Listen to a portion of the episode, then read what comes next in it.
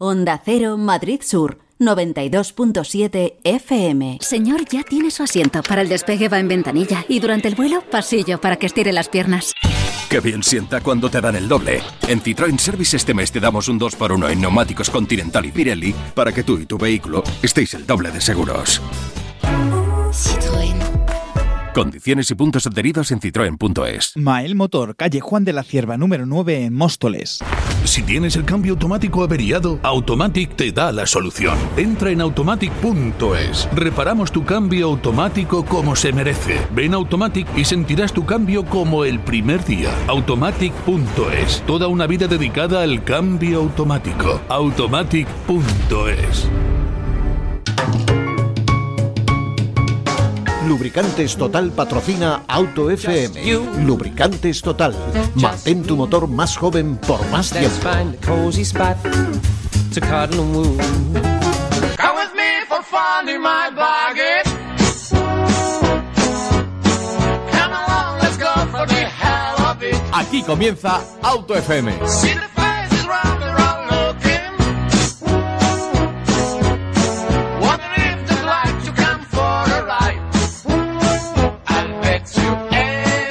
Bienvenidos a Auto FM, bienvenidos a Onda Cero, bienvenidos a un programa más, bienvenidos al programa del motor. La verdad es que tenía muchas ganas este viernes de arrancar junto a vosotros, de estar, eh, bueno, pues a través de la radio para comentaros y acercaros las últimas noticias del motor. Pero ya sabéis que Auto FM no es sin un equipo de gala que siempre, siempre, siempre está junto a vosotros. Bienvenido, Fernando, un viernes más aquí en Onda Cero. Otro viernes más que eh, nos vamos a divertir hablando de movilidad, hablando de motor, de coches, hablando de bueno de todo lo que nos eh, gusta, que nos interesa y con, con buenos amigos. La verdad es que sí, y sobre todo, como me gusta a mí siempre matizar, en Auto FM lo que nos gusta sobre todo son los coches. Y al otro lado del teléfono tenemos a José Lagunar. Bienvenido, José. Muy buenas, chicos. ¿Qué tal? ¿Cómo estás? Muy bien, con ganas ya de arrancar este viernes. Bueno, pues eh, con muchas ganas, la verdad es que sí. Tienes, eh, cuidadito, tienes una sección preparada muy interesante hoy, José. Bueno, vamos a ver si luego los oyentes la encuentran tan interesante como nosotros. Ya veréis, ya veréis. Dentro de unos minutos lo, lo veréis si coincidiréis conmigo. Y hoy también nos acompaña en el estudio Álvaro Ruiz. Bienvenido, Álvaro.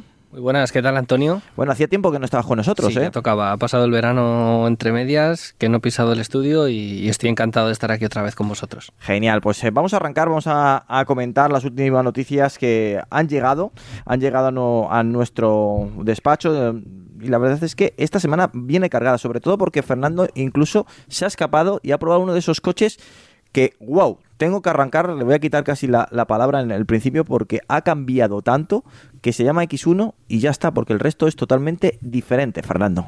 Sí, es un coche que ha cambiado mucho, eh, que introduce, bueno, que es la tercera generación de un coche muy, muy importante, de un coche que acumula en el, eh, en el mundo 2,7 millones de unidades, 90.000, casi 90.000 aquí, aquí en España. Como digo, tercera generación, que como nos decía BMW ya desde hace tiempo, eh, quiere ofrecer una solución de movilidad para cada tipo de cliente, por eso llega con motores de gasolina, con motores diésel, con motores eh, con microhibridación, con motores de hibridación enchufable y con un 100% eléctrico, con todas esas tecnologías. Un coche que eh, la imagen es de que ha crecido mucho y que parece casi un X3, pero os diré que el diseño lleva implícito esa, esa imagen de que parece que ha crecido más de lo que ha crecido porque es 21 centímetros más corto que un X3, sigue manteniendo esa, esa, esa distancia. Sí, pero el X3 ha crecido también. Efectivamente, bueno, en el, ya sabéis que la línea general, creo que era la, la, la última generación de X5, creo que es como, perdón, de X3, creo que es como la primera de X5 de, medidas. Eh, esa es el- la línea que va, que va en, el mercado. Como siempre me gusta deciros, antes de que se me olvide, que luego se me va el santo al cielo, tenéis eh, ya en el canal de podcast habitual que vosotros utilicéis, en, en el en el programa Auto FM. Ahí tenéis ya un podcast completo con toda la info del X1 de P a Pa. Eh, como digo, hemos probado, se ha querido centrar la marca en dejarnos probar los motores diésel y gasolina y nos llamarán dentro de unos meses ya para que probemos los eh, híbridos enchufables y el, y el 100% eléctrico. Como digo, es un coche que estéticamente ha crecido eh, más de, o sea, menos de lo que parece, pero que se nota como más compacto, más robusto, más grande, más, más sub, vamos a, a decirlo por dentro mm, en el enfoque que hay buscando una gran habitabilidad, que la han conseguido. El salpicadero tiene la mitad de botones que la versión anterior, aunque sigue teniendo acceso para esas cosas principales que, que siempre nosotros queremos, con una gama muy sencillita, con un paquete con eh, dos acabados, X-Line y M Sport, uno más campero, entre comillas, uno más deportivo, y luego paquetes, paquete Innovation, paquete Premium, Comfort, Travel, bueno, pues eh, para simplificar mucho la, la configuración y un coche que parte, eh, eh, Antonio y, y demás amigos, de los eh, 40.900 euros de la versión de diésel 118D. El que has probado también, motores de gasolina, motores diésel, pero con algunos con etiqueta eco. Con etiqueta eco, si hay una variante de gasolina y una diésel, y esa misma variante eh, la tienes con micro hibridación de 48 voltios. Los 18 de diésel y gasolina son eh, y los eh, 20D y 20i son combustión micro hibridada de eh, 48 de 48 voltios. Y además eh, nos tenemos que olvidar Antonio del cambio manual, todos vienen con un cambio de serie Steptronics de doble embrague y siete y siete marchas con diferentes variantes, uno lleva levas, otro sin levas, con, con diferentes opciones en el gatillo de- del cambio, dos opciones híbridas enchufables, como digo, una eh, de 245 caballos y hasta 92 kilómetros de autonomía y otra de 326 caballos, ojo, un X1 con más de 300 caballos y 88 kilómetros de autonomía. Y luego en la versión iX1 100% eléctrica que dependiendo del equipamiento que, que tengamos como mínimo tendrá unos 414 kilómetros de, de autonomía. Yo lo veo muy bien, eh, me ha sorprendido muchísimo y tengo que reconocerlo. Eh, la nueva estética es un coche que cambia radicalmente, también un interior muy elaborado, da un grandísimo salto de calidad. Y luego también un detalle, yo creo que da un salto más de su competencia. Hay algunos coches que se renuevan y dicen, bueno, pues bueno, pues ha quedado más o menos. No, no, este coche da un salto más y cuidadito porque creo que va a ser un super ventas en su segmento, por Sí. supuesto. Por cierto, y, y creo que ha pasado recientemente por Euroncap, José. Y tan recientemente que ha pasado por Euroncap, hace apenas unos días, ha sacado cinco estrellas Euroncap, pero debajo de esas cinco estrellas hay cosas muy interesantes. Como ya le dedicaremos un episodio especial, decirles a nuestros oyentes que tiene una carencia importante en cuanto a seguridad pasiva en el impacto frontal, pero en el impacto lateral saca 16 puntos de 16 posibles. Así que buen trabajo de BMW, pero camino por recorrer. Bueno, pues estaremos atentos a ese análisis que hace José Lagunar de todos los coches que pasan, que se someten a las duras pruebas de Euro NCAP. Que vamos a hablar de un, de un matiz que creo que últimamente los oyentes eh, nos están preguntando, ya sea por los vídeos virales que están viendo a través de las redes sociales o porque lo han visto pues en, en Amazon o, o demás eh, sitios de, de mercadeo electrónico, esas cámaras que acompañan eh, o que puedes poner mientras que conduces. Sobre todo son vídeos que hemos visto de que vienen de Rusia o demás de esos países que normalmente viene vinculado En YouTube algunos ha hecho rico, yo creo, con esas cámaras de rusos dándose leñazos, ¿eh, Álvaro? Y en China también, Y ¿eh? en son En China también, sí. Yo creo que porque legislación o por normativas con los seguros se tienen que enseñar esas imágenes para decir quién es el culpable del accidente. Bueno, en España no llegamos a esos extremos, gracias a Dios en muchas ocasiones, pero es verdad que hay mucha gente que dice, oye, si pongo esta cámara, ¿es legal, es ilegal? Eh, ¿Qué cámaras puedo poner, qué cámaras no puedo poner? Porque también sabemos de algún caso que alguien ha puesto la cámara eh, y la ha visto la Guardia Civil y la ha parado y le ha dicho, oye, eso está dificultando la visión cuando vas a conducir, eh, quítala o te multamos, o directamente la ha multado. O también, mm, bueno, no dificulta, está bien configurada, está en el sitio apropiado, apropiado pero eh, enseña esas imágenes en caso de cualquier disputa, pero el juez lo echa para atrás en algunas ocasiones. Entonces, hemos visto un artículo en Motor Pasión y como Álvaro está en ese medio, pues vamos a aprovechar y le vamos a preguntar, ¿es legal esas cámaras? Pues eh, la verdad es que es una muy buena pregunta porque cada vez más gente se la hace y también es más fácil comprar este tipo de dispositivos. Entonces, bueno, pues conviene saberlo. Y lo cierto es que sí que es legal llevar este tipo de cámaras en el coche. La DGT no nos puede poner ninguna pega a no ser que nos vean manipulando la cámara como si estuviéramos manipulando un teléfono móvil o un GPS. y siempre y cuando esté puesta en un sitio que no dificulte la visión, como has dicho tú, Antonio. Es importante porque hay gente que parece que lleva casi la cámara que utilizó eh, Spielberg para grabar eh, lo de los dinosaurios. Y no, no, son cámaras pequeñitas que se adaptan perfectamente a ese retrovisor. José, ¿cómo ves este tipo de cámaras para el día a día y sobre todo para nuestra seguridad o respaldar nuestra seguridad? Bueno, ya sabéis que yo he usado muchas veces ese tipo de cámaras para generar contenido y para poder explicar cosas que se hacen bien o que se hacen mal en la circulación. Pero em, evidentemente colocándola en un sitio que no puedas interferir en nuestra visión, ojo, y colocándola de forma que no se convierta en un proyectil en potencia en caso de accidente, ya el siguiente paso es cómo usar esas imágenes que grabamos, que ahí es donde realmente la legislación en cuanto a protección de datos en España no tiene nada que ver con China o con Rusia y ahí es donde hay que tener muchísimo cuidado. Bueno, básicamente no se pueden usar esas imágenes casi para nada sin meterte en un lío legal. José, el tema, eh, perdona, eh, eh, José, el tema de todas las cosas que hay dentro del interior del coche, eh, bueno, pues como una cámara colgada, un soporte para el móvil, eso, eso eh, tiene que estar homologado, eso pasa algún certificado, eso se puede poner cualquier cosa. Muy buena pregunta. Dentro de un coche hay muchas cosas que están homologadas, pero todas las que estamos pensando que has descrito tú ahora mismo, no solo no están homologadas, sino, sino que no tienen la posibilidad de estar homologadas. Por ejemplo, eh, los salpicaderos tienen una homologación, que no recuerdo ahora cuál es el, número exacto de su homologación, en la que se definen cómo tienen que ser los salientes y cuáles son los radios mínimos. En el momento que colocamos encima del salpicadero cualquier accesorio para sujetar una cámara o para sujetar el móvil o para sujetar un embellecedor o un ambientador, estamos directamente pasándonos por el forro eh, la homologación para la que, que, ha pasado ese salpicadero o cualquier otra superficie que hay dentro del coche. Con lo cual, si hablamos del aspecto de homologación, ninguno de esos dispositivos están homologados para ir instalados dentro de un coche, pero es que los propios fabricantes no tienen la posibilidad de homologarlos porque la normativa no está desarrollada al respecto. Cada vez se ven más estas cámaras, cada vez la gente pregunta más y también son más económicas. Al ser más económicas también tienen más acceso, pues el burgo, como se decía antiguamente la gente y en este caso pues hombre muchas veces te dices que me la he liado y no lo puedo justificar pues mira lo tienes grabado. Bueno es que ahora también hay una fiebre por grabar todo ahora con, con los móviles leía el otro día una noticia que no tiene nada que ver con los coches de los festejos taurinos populares en las, en las calles que la, lamentablemente creo que este año ha habido muchos fallecidos y varios expertos decían que creían que, que tenían mucho que ver los móviles y las ganas de grabar al toro cada vez más creo. cerca y más y más despistado porque estás al móvil y no estás a lo que estás. Y es esa fiebre por grabarlo sí, todo. es lo mismo que pasa conduciendo de mucha gente que coge el teléfono y, y, al final acaba teniendo un golpe por estar distraído. Fiebre o, o Darwin. Sí, sí. En Instagram muchas veces vemos vídeos de algún, de algún sí.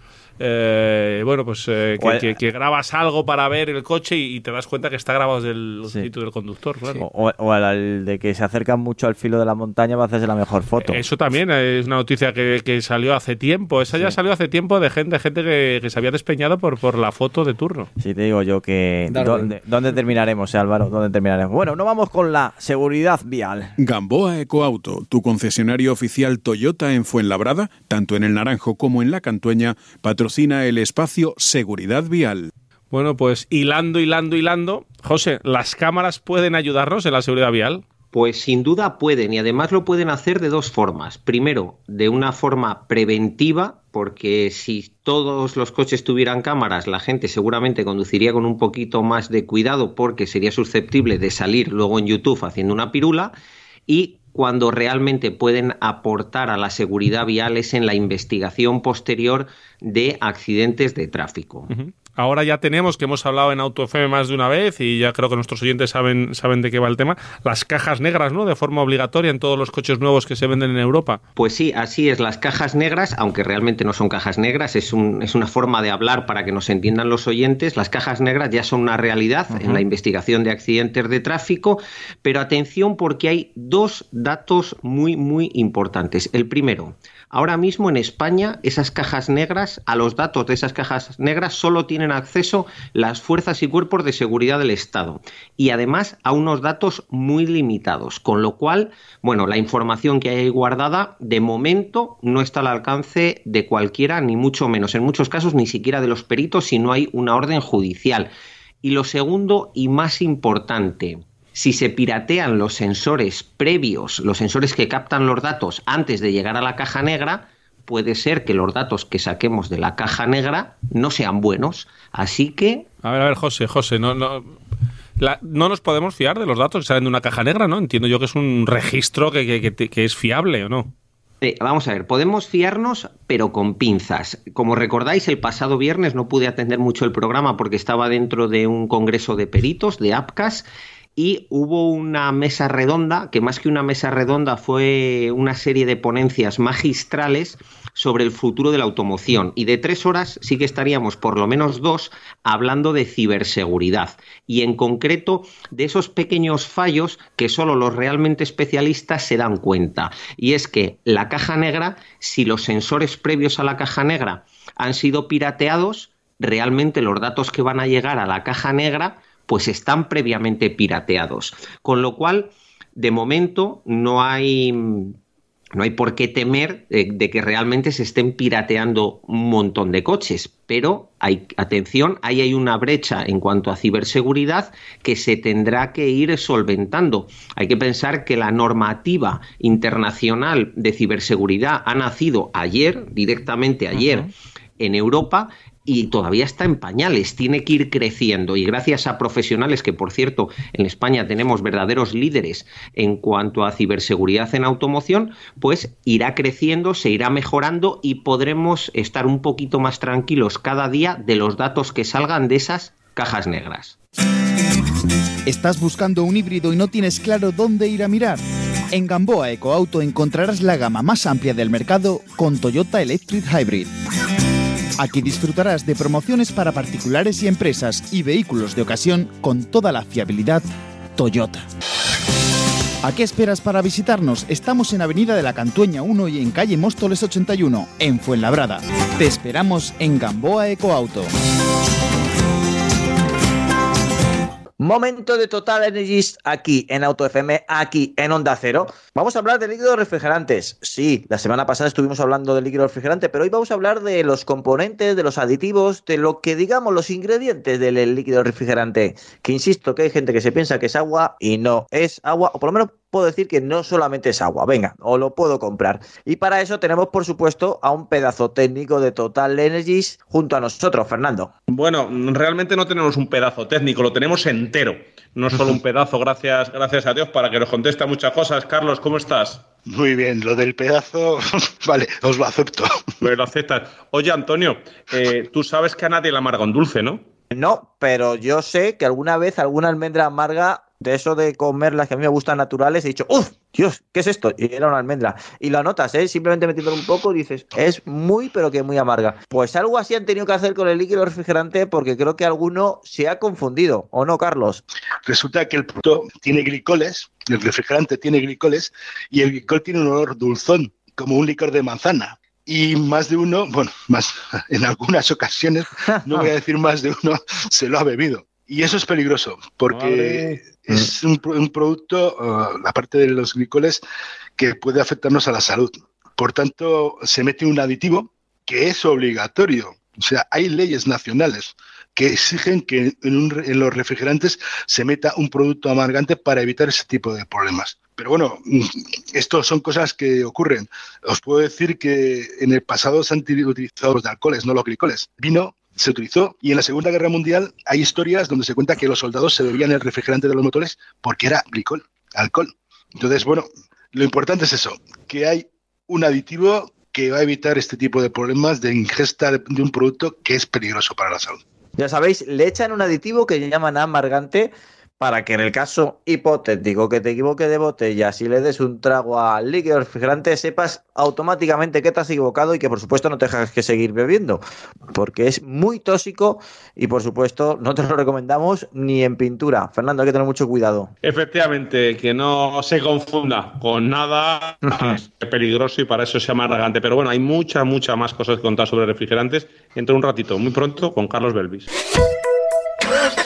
Lubricantes Total, una formulación exclusiva a la vanguardia de la tecnología. Los lubricantes Total prolongan la vida de tu motor y mejoran su rendimiento en las condiciones más extremas. Lubricantes Total, mantén tu motor más joven por más tiempo. Si buscas dónde hacer el mantenimiento del cambio automático, es en Automatic. Entra en automatic.es. Realizamos el mantenimiento del cambio automático con calidad, rapidez y seguridad. Ven a Automatic Express y sentirás tu cambio como el primer día. Automatic.es. El mantenimiento de tu cambio automático en un express. Automatic.es. Onda Cero, Madrid Sur. En Auto FM resolvemos tus dudas. ¿Quieres comprar un coche nuevo y no sabes cuál elegir? ¿O directamente quieres comunicarte con nosotros para contarnos lo que te apetezca? Escríbenos un email al buzón del oyente info.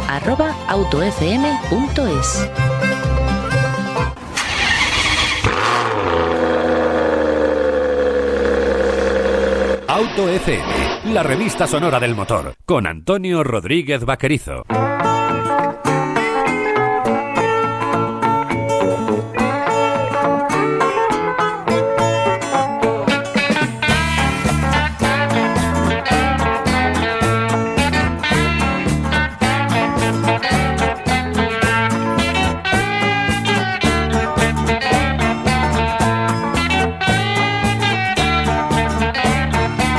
Estamos de vuelta, ya estamos aquí en Auto FM. Volvemos a Onda Cero. Bueno, eh, hemos estado un poquito, ¿eh? Un poquito, nos hemos eh, tomado un vaso de agua. Seguimos aquí, por supuesto, ahora todo recto, sin curvas, para comentar y analizar las últimas noticias del motor.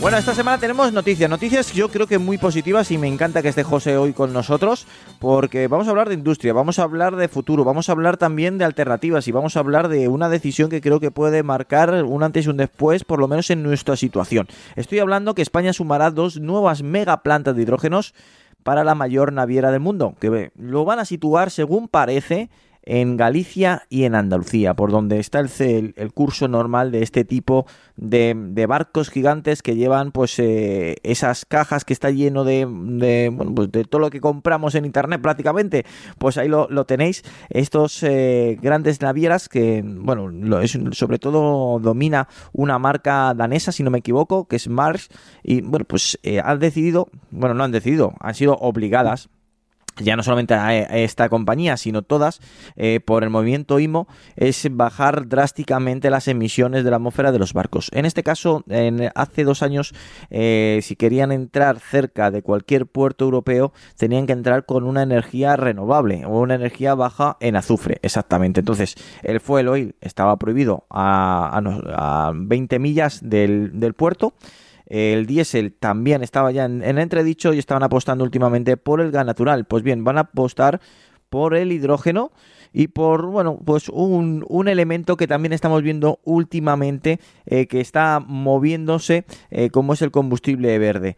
Eh, yo creo que es un movimiento muy inteligente y voy a dar primero el paso a José. ¿Cómo ves esta gran noticia que hemos recibido esta semana? A ver, como noticia es de las mejores que podemos recibir en España con la que está cayendo. La cuestión es que pase de ser noticia a ser realidad. Y aquí en AutoFM estamos muy acostumbrados a que nos den palos al sector de la automoción.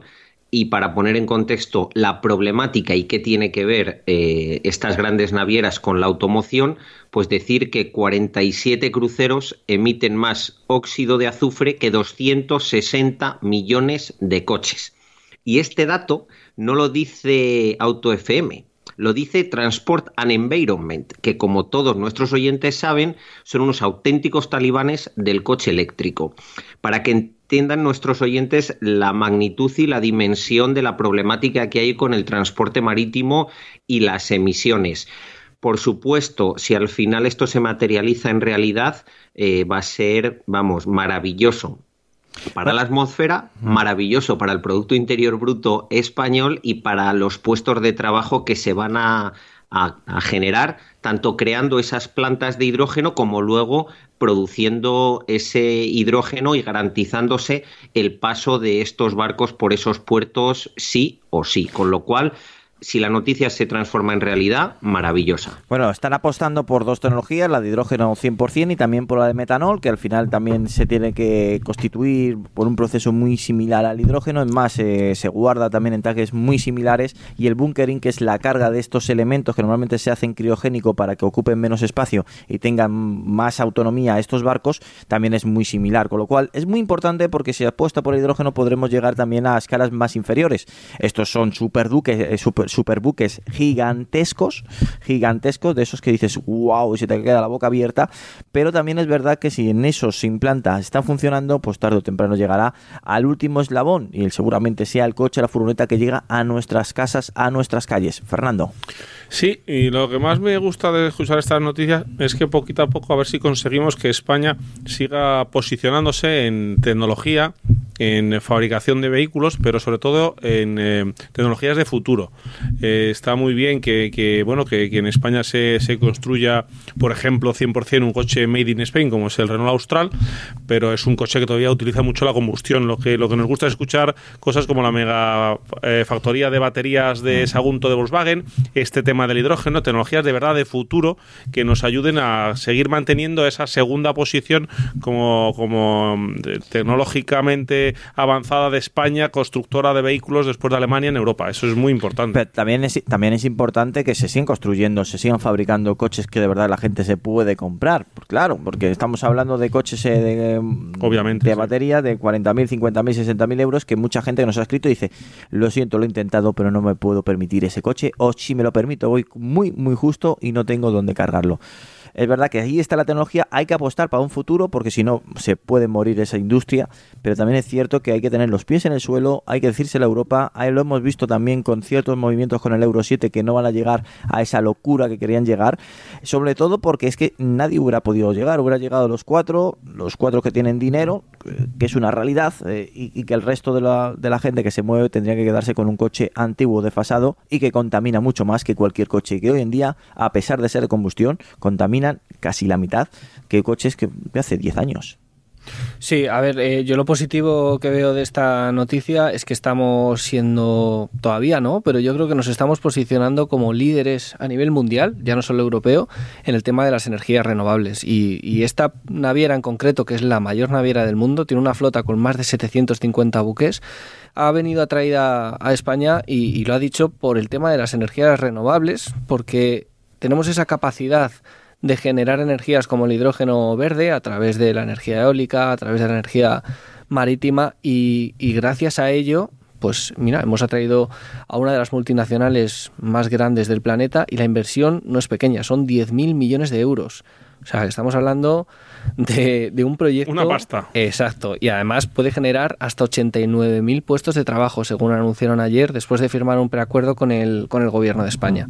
O sea que yo creo que es una buenísima noticia que se suma además a la que conocimos hace un par de semanas de, de Cummins, el, el, rey de los motores diésel. Que el, es otra la, marca, la marca americana de motores diésel, sobre todo para, lo voy a decir, para camiones, eh, tractores. Eh, maquinaria. maquinaria y demás. Normalmente lleva Cummins, incluso algún autobús eh, turco de, denominado Tocar también lleva Cummins. Pues bueno, pues Cummins mira. ahora acaba de recaer en, en, Guadalajara, que está muy cerquita de Madrid, a 55 kilómetros, y acaba de poner la primera piedra para construir una gigafactoría también, en este caso de electrolizadores, que es lo que necesitamos para generar hidrógeno verde. Bueno, pues ya sabéis, eh, con la tecnología actual lo que consiguen es con agua y pasando una gran intensidad de electricidad es separar el agua. Como bien habréis estudiado, H2O, hidrógeno y agua, eh, pues se separan el, oxígeno por un lado y el hidrógeno por otro. El oxígeno también lo reaprovechan muchas veces para el tema eh, hospitalario y medicinal y el hidrógeno se lo quedan pues para esto, para poderlo convertir a través de una pila de combustible en electricidad. Y Muy chicos, sí. una cosa más. No penséis que tienen que venir siempre empresas extranjeras a traer tecnología o implementar tecnología en España. También hay empresas españolas que hacen tecnología relacionada con el hidrógeno y lo exportan a todo el mundo.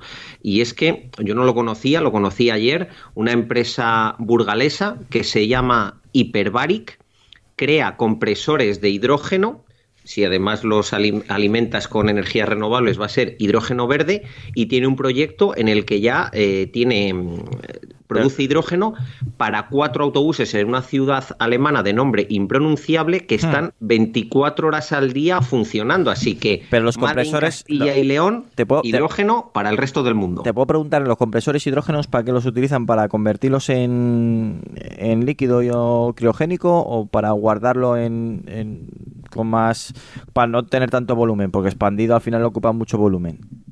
Pues eh, me has pillado totalmente porque no tengo ni idea de exactamente qué es lo que hace su tecnología. Con lo que me quedé en la copla es que es tecnología desarrollada y las Ahí máquinas está. fabricadas en Burgos y el proyecto se lo ha comprado una ciudad alemana para que sus autobuses eh, funcionen únicamente con hidrógeno. Pero ese nivel de detalle tendremos que invitarles a Auto FM para Pues que claro. nos lo cuenten con detalle. Sí, la verdad que sí, porque es muy interesante. Ya sabemos que el- eh, los gases en, en estado normal, en, en- en estado de gas, ocupan mucho más espacio que si lo comprimimos, por supuesto, y también si están en estado criogénico, en estado líquido, que es que incluso ocho veces menor el espacio que ocupa en estado de gas.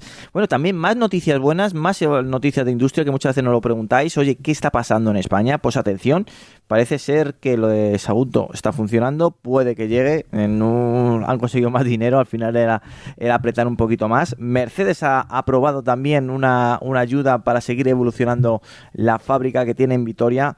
También han dicho que en SEAT va a llegar también un potente eh, presupuesto para seguir evolucionando la planta de Martorell y también la de Landaven en Navarra, la de Volkswagen. Y no solamente eso, sino lo que sigue en pie, esa fábrica, esa gigafactoría que vamos a tener en Extremadura y que creo que también es muy importante porque va a poner también en, en su sitio mucha tecnología en una zona que creo que es vital de España. Buenas noticias. José. Perdonad que estaba hablando con el micrófono muteado. Eh, a ver, todo lo que sea inversión aplicada a la industria y a una industria tan potente como es la automoción en cualquiera de sus variantes en España va a ser totalmente decisiva para que no nos pongamos en el vagón de cola en, en todo esto. Pero Pero porque yo, lo, yo estoy haciendo un énfasis muy especial y creo que, que tú también vas por esas lindes, es porque estamos viviendo algo histórico, alguna una conversión industrial, eh, que esto va a salir en los libros de texto, es decir, del, de los combustibles fósiles a, otra cosa. No sé si será solamente pila, es decir, batería, no sé si será el hidrógeno, no sé si será el metanol, que también está ahí presente, que dicen que, que es incluso más, más posible, de, más fácil de conseguir que el hidrógeno, ya veremos, eh, pero sin duda alguna lo estamos viviendo que algo va a pasar y que bueno ya vemos los primeros eh, pasos eh, los primeros indicios de eso Por supuesto, estamos ante una revolución y ante una carrera, porque mm, si España se duerme y no se lo pone sencillo a las inversiones, tanto extranjeras como nacionales, de temas de alto valor añadido, como esto, este tema de las baterías, del hidrógeno, todo eso, pues va a haber otro país que se lo va a poner y todo ese talento, toda esa generación de riqueza se va a ir a otro lado. Además, en España parece, al menos según las noticias, que todas estas plantas no se van a concentrar únicamente en los lugares industriales por excelencia, sino como ya venían haciendo las plantas de fabricación de vehículos, van a estar razonablemente repartidas por el territorio de forma que esas inyecciones de dinero van a llegar y por supuesto de puestos de trabajo van a llegar a gran parte de la geografía. En automoción, por cada persona que está trabajando, por ejemplo, en Renault, hay otras tres o cuatro trabajando en industria auxiliar. En esto va a pasar algo muy, muy parecido. A lo mejor la proporción no es 1 a 3 o 1 a 4, pero al menos siempre va a haber una proporción 1 a 2. Con lo cual, maravilloso y sobre todo que esté regado por toda la geografía, que estemos hablando de provincias muy dispares, muy distintas, eh, muy lejanas geográficamente, para que a todas las partes, a toda la geografía llegue esta inversión y esta posibilidad de crecimiento económico. Bueno, lo que, lo que no ayuda, es, eh, de- esperemos, ¿no? Que, que todo esto siga su curso, que lo veamos y que se haga una realidad. Lo que pasa que, bueno, eh, tenemos que, que pensar que muchas veces eh, detalles como los que vimos con el plan eh, con el plan PERTE, ¿no? Donde el gobierno eh, Prometió un dinero y luego ese dinero, un no era. dinero que era un 10% de una inversión de 10.000 millones, eran 800 eh, y pico, o sea, eran eh, 1.000 y pico millones de euros y después acabó diciéndole a Volkswagen que lo que le daba era 100 millones, ciento y poco, que era una vergüenza. Claro. una vez se quejó Volkswagen y dijo que, que, que no, que, que no, que iba a abortar el proyecto, pues se subieron hasta 800 millones. Pero eso nos, nos crea o crea a las inversiones, a los inversores extranjeros, pues un clima que no es el adecuado. Tenemos que, que ver a nuestros políticos de verdad cuando prometen, cuando dicen, cuando, cuando nos eh, ponen un titular, cumplirlo para dar eh, bueno pues esa sensación de estabilidad y de que y de que de verdad somos un país serio y que las cosas que se dicen se hacen. Así es, la, la verdad es que sí y que, y que por supuesto pues ahí estaremos eh, pues llegando a, a lo más profundo si hay que defender a un lado o a otro, pero sobre todo vamos a ver, creemos que el futuro va por ahí y hay que apoyarlo sin lugar a dudas. Vamos a hablar de un coche que, cuidadito, que para mí ya es un coche mítico. Estamos hablando del Volkswagen Golf en la versión R, el Golf más deportivo. Pues bien, pues ya han sacado el de la octava generación, acabado R, 333 caballos.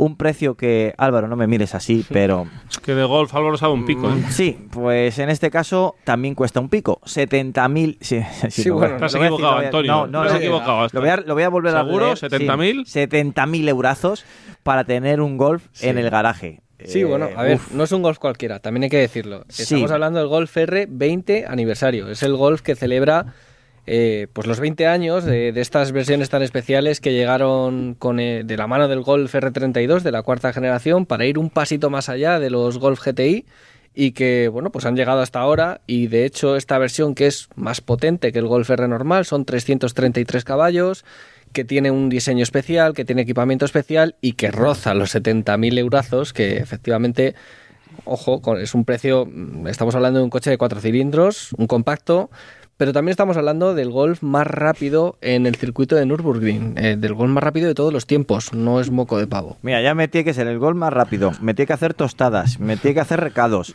tiene que justificar esos 70.000 euros con muchos No si-.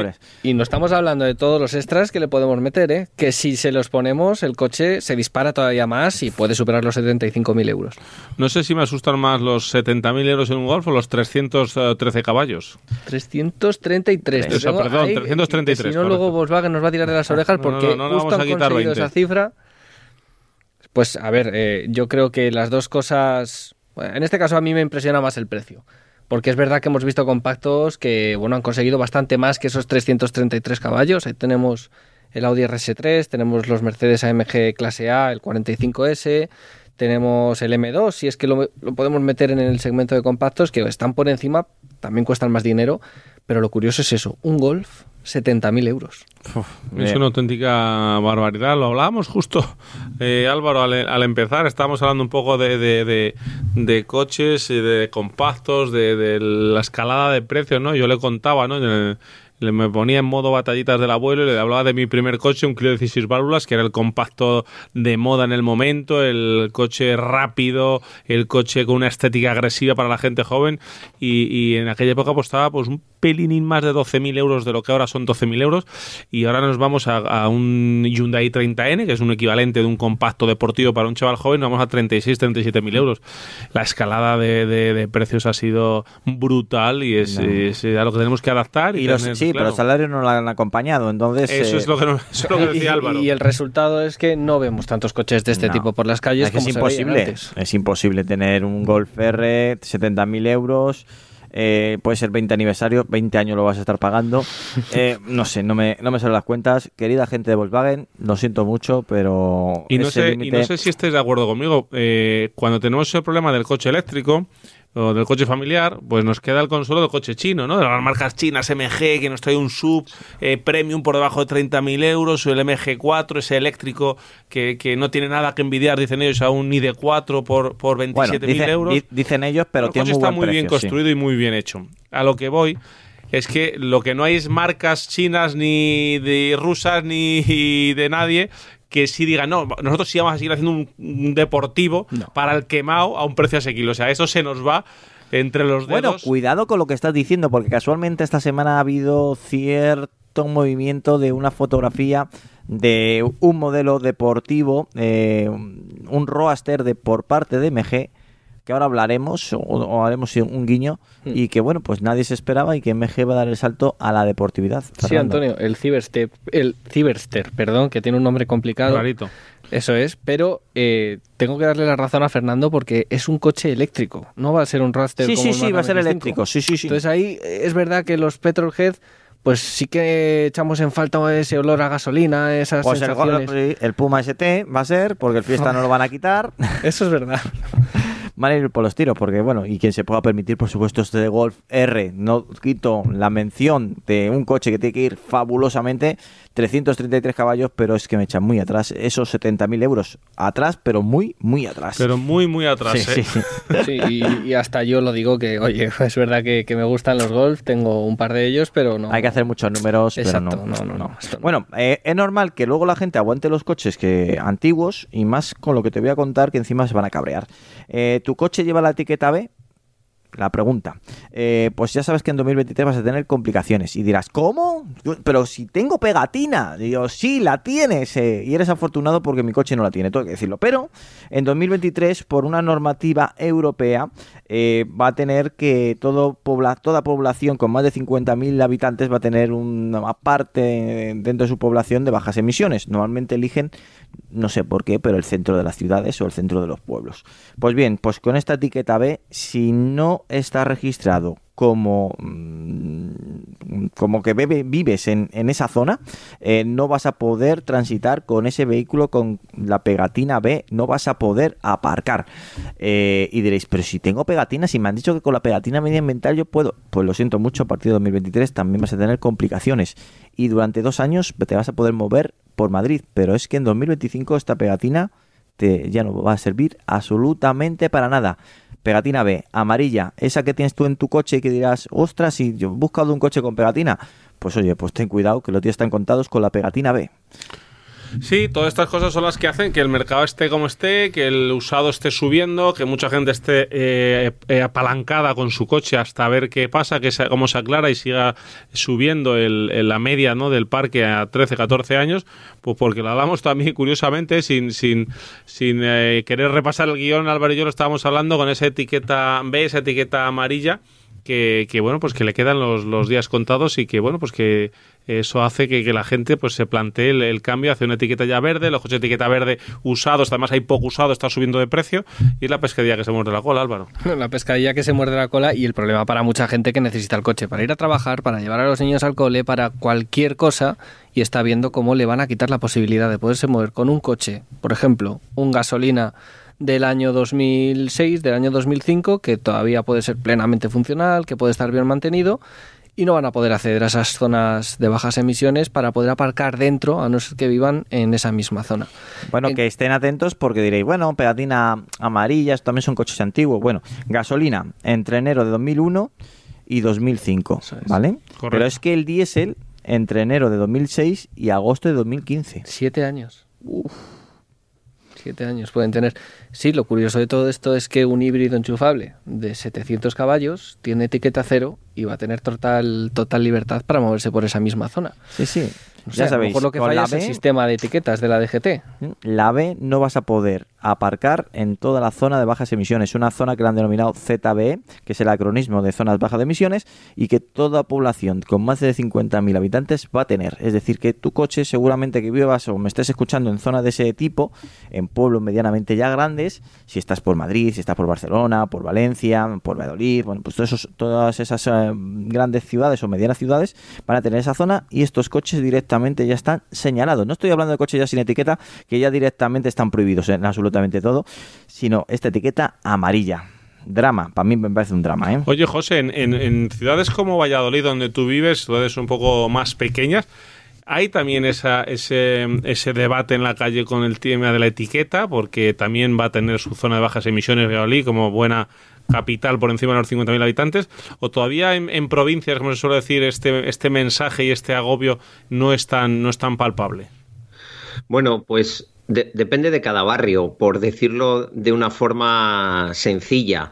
Eh, a la gente que realmente tiene que ir a trabajar al centro o tiene que cruzar por el centro, porque Valladolid y muchas otras ciudades tienen ciertas peculiaridades geográficas, como una vía de tren, un río, esos pequeños detalles que hacen que ir del punto A al punto B no sea siempre sencillo. Entonces, si alguien que vive en una punta de la ciudad para ir a la otra y no puede cruzar por el centro, como ha hecho toda la vida, a las 6 de la mañana, que no hay tráfico ni hay nada, eh, tiene que cambiar de coche, pues no va a cambiar de coche porque seguramente económicamente no puede y vaya a tener que dar una vuelta por la circunvalación y hacer bastantes más kilómetros. O- Em, o no quiera, evidentemente, quien tiene capacidad económica ni se plantea este tipo de cosas. De hecho, en Valladolid en concreto, hace un poquito antes de la pandemia, ya hubo ciertas restricciones al tráfico en el centro de forma aleatoria o de forma lo que decían los medidores. No sé. eh, Aquí en Valladolid, ya te digo, hay gente que sí que está bastante preocupada con este tipo de situaciones, sobre todo porque no pueden acceder económicamente eh, a un coche nuevo, a un coche con ese tipo de etiquetas que parece que sí que van a dejar, y eso implica no solo quedarse con el que tienen y no aspirar a uno un poquito mejor, más seguro y menos contaminante, pero que siga siendo de segunda mano, y a cambio de eso van a tener que hacer más kilómetros, gastar más dinero en combustible y más tiempo en los desplazamientos. Pero eh, antes de que deis paso a los otros compañeros, un detalle. Lo que está mal a lo mejor no es las etiquetas de la DGT. A lo mejor lo que está mal es la DGT directamente entera, que nos ha metido en un charco incomprensible y que por mucho que las directivas europeas vengan, que vienen, el actual gobierno cuando le interesa la retrasa dos años o lo que les da la gana. Con lo cual, bueno, eh, eso de que nos obliga a Europa es una excusa que a lo mejor se le podía plantear a Europa una gestión mejor del tráfico y medir realmente qué coches son los que contaminan más, qué coches son los que contaminan menos y bueno, sí, restringir a los que contaminan más, pero no ser generalistas en esto porque al final se discrimina y ojo, se limita la libertad de movimiento dentro del país. Em, seguiremos comentándolo, seguiremos eh, analizando estos movimientos. Ya te digo que en 2023 no solamente las subas te vas a comer, sino algún cabreo si tienes este tipo de coches y si no también, porque al final eh, lo tiene tu vecino, lo tiene tu primo, lo tiene un amigo y verás que mm, lamentablemente hay razones que muchas veces eh, no llevan a buen puerto. Voy a decir también algo que últimamente también estoy viendo movimientos interesantes. Eh, la ITV se está actualizando, sorprendentemente porque yo lo había visto directamente que, que se había quedado anticuada en muchos sentidos. Y en esta ocasión hemos visto que han actualizado también eh, el tema de iluminación. Había mucha gente que a la hora de cambiar las halógenas apostaba por bombillas LED, que son pues eh, que te dan más iluminación y no solamente eso, sino muchas veces también duran más que las bombillas halógenas. Entonces la gente apostaba por este tipo de bombillas y da una luz también más blanca, más, eh, más que la halógena que es más cálida y, y le da un toque más moderno al vehículo. Pues bien, siempre que llegabas a la ITV te decían no es la original y te echaban para atrás y no entendías porque la era más potente, el haz encima era más lumínico y te veías mucho mejor a la hora de conducir por la noche, con lo cual pues era mucho más seguro. No, pues bueno, pues te echaban para atrás. Pues ha habido una actualización y ahora si ese LED está homologado, que es como debería de ser cualquier bombilla, eh, puedes tener ahora LED, eh, puedes sustituir tu bombilla halógena, la de filamento, la de toda la vida, por una bombilla LED. Una noticia muy interesante para todo aquel que se le funda una bombilla y quiera actualizar su coche, tener mejor haz de luz y sobre todo tener más seguridad por la noche. Vale, pero hay un, mar- hay un matiz en todo esto, Antonio. No es tan fácil. Es verdad que el reglamento se ha suavizado. Antes, si tú ponías una bombilla LED y la cambiabas por una halógena, eh, se consideraba reforma de importancia, tenías que homologar un laboratorio, te lo tenía que meter en ficha, pasar la ITV. Bueno, un. Una final. barbaridad por una bombilla. Exacto, y sobre todo era suponía sí. pasar por caja. Ahora el reglamento nuevo de- del manual de, de industria lo que permite es eh, cambiarla por una bombilla que esté homologada. Entonces ya no se considera reforma. Perfecto. Pero hay un punto de ese reglamento que dice que tiene que cumplir no solo con la certificación europea para que se puedan vender en, en Europa, sino con una parte de otro, otro reglamento que regula las reformas de los vehículos, que eh, eso es lo que nos falla. ¿Por qué? Porque no hay ahora ninguna bombilla ni de Osram, ni de Philips, ni de ningún fabricante que esté homologada para venderse en España. Por lo tanto, sí, la ley lo permite, pero ahora tienen que mover ficha los fabricantes, tienen que conseguir esa homologación para que se puedan vender sus productos en España y entonces en teoría, sí que se podrá cambiar una bombilla halógena por una LED sin que tengamos ningún problema por parte de las autoridades, por parte de la ITV y efectivamente mejorar la visibilidad de, de nuestros vehículos. Tú cambias la bombilla halógena, pones una bombilla LED. Eh, ¿El ITV te va a hacer sacarla para enseñarle la homologación? Claro, ahí es donde vamos. Eh, eso es lo complicado. No sabemos, pero también es cierto que algunas ITV se están poniendo quisquillosas con estas cosas. Es complicado, es verdad, sobre todo porque en algunos coches tienes que desmontar para golpes, desmontar parrillas, como te sacar toque- el faro. como te toque un Megan. Eso es. Entonces, bueno, vamos a ver dónde queda todo esto. Lo importante es eso. Tenemos un cambio, ya no se considera reforma eh, de importancia. Antes sí que estaba permitido en los pilotos traseros, ahora también en los delanteros, en los intermitentes o en cualquier luz exterior del coche. Vamos a ver si los fabricantes mueven ficha y, y, oye, es una oportunidad de negocio, no lo vamos a discutir, así que... Muy interesante. Movimiento interesante. Movimiento interesante y, y como decíamos antes, de un campo ancho y donde hay un suculento eh, pastel de, de todos estos cambios que antes se hacían mucho. ¿Os acordáis cuando fue el paso a cuando empezaban los primeros coches con Xenon? Aquellos Xenon del chino que, que eran como azules, que a veces casi ni alumbraban, que Sí. parpadeaban, que, que muchos eh, ponían. que casi no alumbraban y que deslumbraban, que eso también es lo que pasa con muchas luces LED que podemos comprar efectivamente en el chino, en AliExpress y que ninguna de ellas está permitida por el reglamento. No está homologada. utilizar. Mira que es difícil hacer una bombilla que no alumbre y deslumbre. Pues, pues lo conseguía y eran como azules, ¿no? De lejos se veía como azules. Sí, cuando pasan de 6000 K, eh, bueno, 6000 kelvins, eh, ya se tira a- azulada. El, el- el blanco este normal, cálido, son 4500 eh, Kelvin. 6000 es blanque, blanquecino tirando un pelín azul. Pues esto eran casi 8000, como dice Fernando. Y, y luego también había algunas, me, me suena a mí, corregirme si me equivoco, que tenían como mucho, daban mucho calor y, y quemaban los faros del, del coche. También pasaba eso, algún alguna caso he conocido yo de, ¿no? Que, Sí, sí, que sí. De hecho, los faros xenón de fábrica suelen llevar un disipador del calor para que el faro no se queme. Y estos no lo llevaban, claro. Efectivamente, lo que, lo que bueno, pues veremos a ver cómo, cómo circula o cómo se desarrolla ¿no? esta, esta noticia. Os voy a hacer de bola mágica. La noticia es buenísima y si se ha producido un cambio normativo es porque esos fabricantes que todavía no tienen las bombillas homologadas han estado presionando insistentemente a la administración pública. Así que tranquilos, que en poquitos meses, en cuanto la administración pública sea capaz de homologar esos productos que ya tienen listos los fabricantes, estarán a disposición de los consumidores. La administración pública jamás hace una normativa o hace un cambio de normativa sin por delante del mercado. Siempre va el mercado muy por delante. Los fabricantes cuando tienen poder son capaces de presionar y luego ya después de no sé cuántos años la normativa se mueve. Así que tranquilos que la industria tiene los deberes hechos antes de que empezaran a pensar en este cambio normativa que acabamos de com- que comentar. Vamos, que los lobbies de las lámparas han trabajado, ¿no? O están trabajando, José. Bueno, yo no diría lobbies de las, de las lámparas, yo diría la industria eh, trabaja muchísimo más rápido que la administración pública. Entonces, si lo queremos eh, poner un poco amarillo, lo llamamos lobby. Si lo queremos hablar de realidad, es el I más D. Entonces, tenemos la capacidad técnica de mejorar la visibilidad de los conductores, pero no se hace porque hay una normativa que lo impide. Es, es blanco y en botella. Yo no lo llamaría lobby, yo lo llamaría desarrollo tecnológico. Bueno, al- alguna marca habrá presionado también, porque si tiene esa tecnología, en el resto de Europa lo estaba aplicando y aquí en España estamos viéndola venir, habrá dicho, oye, ¿qué pasa aquí, señores? No, y que por otro lado también eh, hay una normativa que lleva ya en vigor desde 2018 que prohibió eh, fabricar más bombillas halógenas en la Unión Europea. Cuando se acaba el stock se ha acabado y tenemos que pasar a LED. Es verdad que la industria de automoción está un poco exenta de eso y tiene una prórroga, pero es cuestión de tiempo que se dejen de fabricar bombillas halógenas. ¿Qué vamos a hacer entonces si la normativa no nos permite cambiarlas por LED? Es cuestión Claro, de evolución. Vamos sin luces. Eso, pues, pero cumpliendo la ley, claro. Claro, claro, claro. Siempre con la cabeza bien alta. Bueno, em, voy a decir la noticia viral que me ha dejado patidifuso. es súper curioso y sé que está funcionando lamentablemente. ¿eh? Atención. Cuidado si tienes un Kia o un Hyundai, se disparan los robos por un mensaje o, o por un tutorial que están moviéndose por TikTok.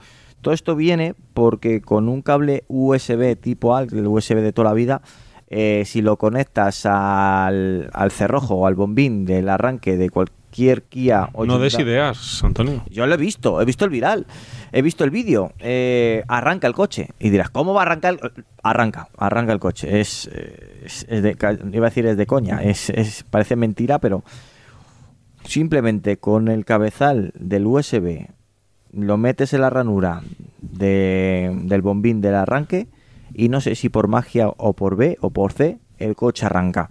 ¿Y qué pasa? Que la gente, los críos lo están viendo y dice, va, eso lo voy a hacer yo, porque está, es una especie de, de retos entre ellos y para luego se graban eh, haciéndolo en coche ajeno, que es lo más lamentable. Y estaba viendo tantos robos que es que había una media de robos en Estados Unidos de Hyundai Kia de 70, 40, pues están ahora en torno a 7.000 robos. Mirar, mirar el cambio, ¿eh? por la gracia.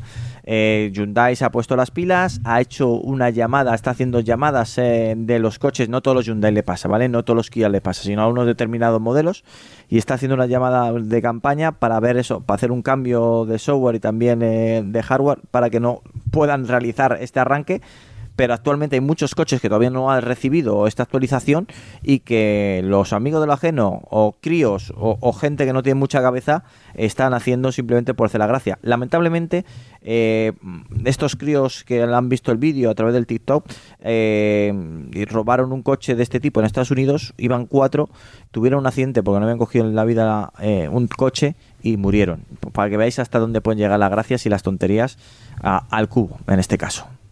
Absolutamente increíble, Álvaro. A ver, eh, no es nuevo. Ya sabemos que ha habido ciertos modelos de coches. Creo recordar, no lo sé porque yo no lo viví, porque todavía no había nacido, pero creo recordar que los Cadet, los Opel Cadet de la época, también había una forma de... Que lo de la pelota de tenis. No, lo de la pelota de tenis creo que eran otros modelos. En el Cadet creo que era como, bueno, a lo mejor sí puede ser, Antonio, no lo sé, ¿eh? pero era algo así, que era muy fácil. El problema es que entonces no había TikTok. Claro. Y ahora sí. Entonces cualquier cualquier reto de este Hombre, tipo yo me que- acuerdo de un vecino que tenía un Renault 9, un Renault 11 y que pues, tenía un cartel en el salpicadero. No tengo la varilla del aceite porque siempre se la robaban para que, porque tenía una forma muy peculiar esa varilla y con ello abría los demás coches. Ah, pues, pues esa es la diferencia que hay. Entonces, con una nota a lo mejor bastaba. Ahora mismo, como hay un reto viral, viral en TikTok con millones de visualizaciones, pues se corre la voz y solo por hacer la gracia. Y como encima la estupidez humana, yo tengo mi teoría que cada vez es- está ampliando, pues ya si le empujas y, y- y le das esta información, pues en vez de hacer cosas buenas para la humanidad, hace lo contrario. Sí, a ver, lo digno de destacar en este caso es la respuesta por parte de Kia, que está llamando a revisión Sí. esos coches para ponerle solución y que no vuelva a ocurrir. Resulta increíble, ¿verdad? Que Sí, con sí. un cable USB lo que estudia la gente, ¿no? Si, si enfocaran ese- esa inteligencia y esa investigación en cosas buenas, mejor, mejor les iría. Pero bueno, es, es increíble. Y yo también, eh, antes de conocer esta noticia, eh, leí esta semana en TikTok a, a una cuenta que no quiero citar porque no quiero equivocarme, de conocida de coches eléctricos, amiga del programa, yo creo que era la, la cuenta de Lars, yo me- no sé si era la de, la de todos eléctricos, ¿verdad? Es la de nuestro amigo Sí. Lars, eh, que, de, que ponía una foto de un Kona eléctrico y decía que era el segundo robado en Madrid esta semana, que bueno, atentos, que si alguien había visto la matrícula, imagino que a lo mejor van también por aquí los tiros, ¿eh? es eh, impresionante, increíble, lo- ya te digo lo que con lo que ha evolucionado todo, ¿no? Porque antiguamente, como decía Álvaro, eh, yo sí recuerdo, ¿no? Que era muy sencillo ciertos modelos eh, en el Forescore, Opel Kadett, que era relativamente con destornillador, eran 25 o 30 segundos para, para arrancarlos y, y llevárselos, ¿no? Pero que eso ocurra ahora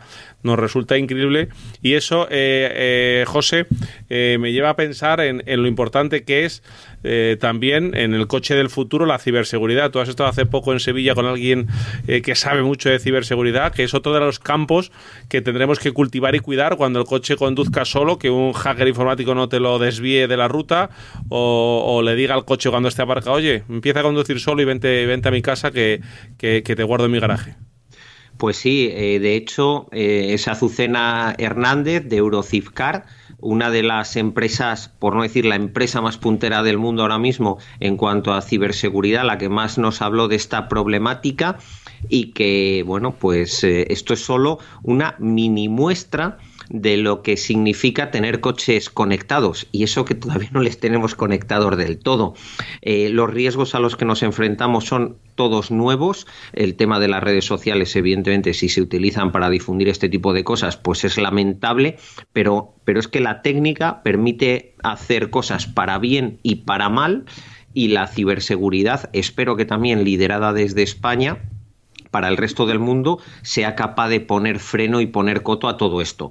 Pero siempre va a haber gente que dedique todo su talento a mangarla en vez de a evitar que otros, que otros la manguen, con lo cual siempre vamos a estar con un riesgo potencial, por mucho que llegue algún día el coche autónomo, etcétera, etcétera, siempre va a haber alguien que va a encontrar esa fisura en el código, esa fisura en el hardware, en el software, para, para mangarla. Y confirmo que sí, es la cuenta Todos Eléctricos de nuestro amigo Lars, que, que habla de que otro Kona ha robado Madrid e interpela la cuenta de Hyundai y pone cuáles son las medidas recomendadas para evitar el robo de los Kona y que ya van unos cuantos y los propietarios están preocupados. Dar, dar solamente un detalle, ¿eh? Eh, solamente en Chicago ah, se ha disparado los robos en, de estos coches un 800% en julio. Un 800%, Una ¿eh? Una auténtica barbaridad. Qué locura. Bueno, seguimos aquí en Auto FM. Tenemos muchas noticias. Esta semana, insisto, viene cargada y estoy encantado de acercar de todas ellas. Y voy a hablar de algo que, se ha quedado en el tintero, se ha quedado ahí en el olvido y creo que es un error. Un error que vamos a repasar y que, por supuesto, vamos a sacar a flor para, para que lo podáis ver, sobre todo. Eh, ¿Os acordáis del Tesla Roadster? Sí. Que fue la bomba, que nos lo presentaron junto al pickup, junto a también el, el camión. Bueno, esto ya hace cinco años. Eh, es más, se abrieron ciertos métodos para poder eh, reservar este coche. Eh, es tanto que hay una contabilización de que la gente ya se ha gastado, de los que se han apuntado, 250.000 euros. Esto hace cinco años. Pues llevan cinco años sin saber nada de ese coche. ¿Qué manera de financiación gratuita? Imagínalo. Yo te digo que te apuntes, que vas a tener el coche. Pasan cinco años, sigues igual, pero yo tengo en mi bolsillo 250.000 euros. Es, eh, bueno, pues otra forma de hacer negocio, otro marketing engañoso a lo mejor. Eh, bueno, no vamos a pensar que se ha actuado de mala fe, que sea, el proyecto se ha, se ha parado, que el proyecto se ha retrasado, que no se ha encontrado la financiación adecuada, pero el caso es que, como bien dices tú, ahí están eh, funcionando con pólvora ajena. Sí. Eh, estamos hablando de la segunda generación porque lo primero que apareció de Tesla en la época que, que surgió esta marca fue este Roadster. Dijeron que iba a haber una segunda generación exactamente en noviembre de 2017. Insisto, dijeron, enseñaron un concept car, el coche precioso, mm, las cifras de ensueño, mucha deportividad, mucha autonomía. La gente se apuntó, por supuesto, porque era un, un coche que era para, si de verdad que eres un deportivo y tenías el dinero, ¿por qué no hacerlo? Pero es que ya han pasado cinco años y no sabemos absolutamente nada de este coche. No, y encima, bueno, no son pocos, son mil personas los que reservaron este Tesla Roadster 2, que es el Founders Edition, que es la edición de lanzamiento. Yo los conozco como los abandonados de Tesla. Bueno, pues también, también porque hay mil personas que han pagado un cuarto de millón de euros por un coche que todavía, cinco años después, siguen sin ni siquiera... Es que ni siquiera se sabe cómo va a ser porque Tesla no nos lo ha mostrado en ningún momento. Sigue dando unas cifras que son espectaculares, una aceleración de 0 a 100 bestial, una autonomía brutal, pero el coche todavía no lo hemos tenido delante, no lo hemos tocado. No existe. Tranquilos, tranquilos. Esas mil personas, si tenían 250 mil dólares para financiar a Elon Musk, seguro que siguen cinco años después durmiendo tranquilos. Se nota la, ironía, ¿no? Ha llegado hasta Madrid la ironía, José. Sí, pero bueno, es, es una más de, de Elon Musk, del fundador, del presidente, bueno, del tecnorrey, como se hace llamar él, de, de Tesla.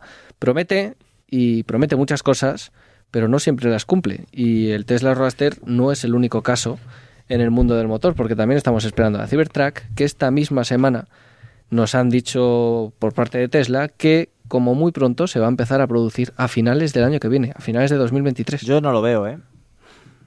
Lo siento, es que no, sé, me, equivocaré y quiero que me digáis, oye, te has equivocado, Antonio, vale, de acuerdo, pero es que yo no lo veo, lo sigo sin ver, lo siento mucho. Eh, eh, dicen que va a cambiar el diseño también.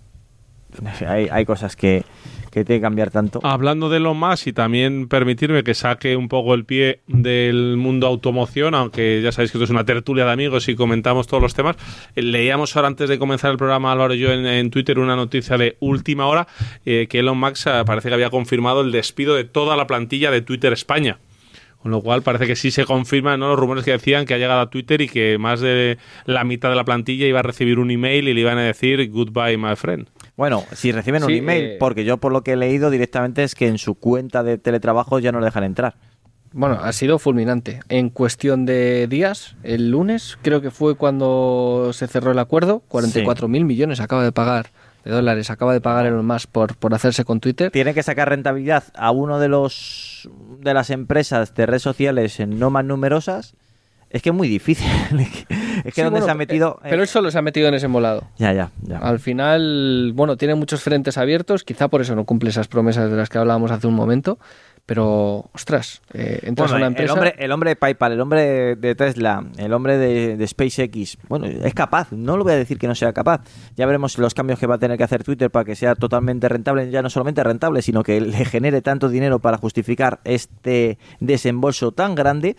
Y veremos si Twitter de verdad evoluciona hacia más libertad, como él dice o se o, o presenta, o, o termina siendo totalmente lo contrario. Y, y veremos dónde desembarca este nuevo proyecto de la mano de, de Elon. Habrá que darle cancha porque en la parte que nos toca, en la parte de los coches, hay que decir que Tesla está consiguiendo cifras récord. Es normal porque es una marca joven, pero este año está superando todas las ventas que había tenido Sí, el año pero también pasado. hay que tener cuidado. Hace poco estuve leyendo un artículo de Tesla Model 3, el, el eléctrico más vendido de Europa. No, es el coche más vendido de Europa. Y decía yo, pero ¿cómo que es el coche más vendido de Europa?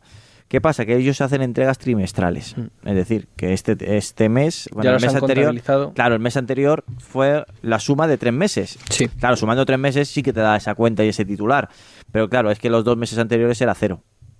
Vale, claro. Eh, los- hay titulares que hay que ver, hay que analizar y hay que comentar.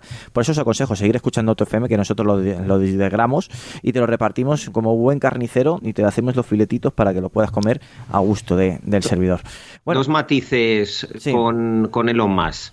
El primero, eh, la pasta con la que ha comprado Twitter, de esos cuarenta y pico mil millones, suyos son unos diez mil y pico. El resto es de un consorcio eh, bancario y de gente de los Emiratos Árabes con lo cual él no pone toda la carne en el asador. Y el segundo matiz, que es el que me importa con respecto a la automoción y a cualquier cosa, es un auténtico fenómeno generando perchas informativas y haciendo que cada vez que él quiere, absolutamente todos los medios, incluso Auto FM, es capaz de hablar de Tesla o hablar de él.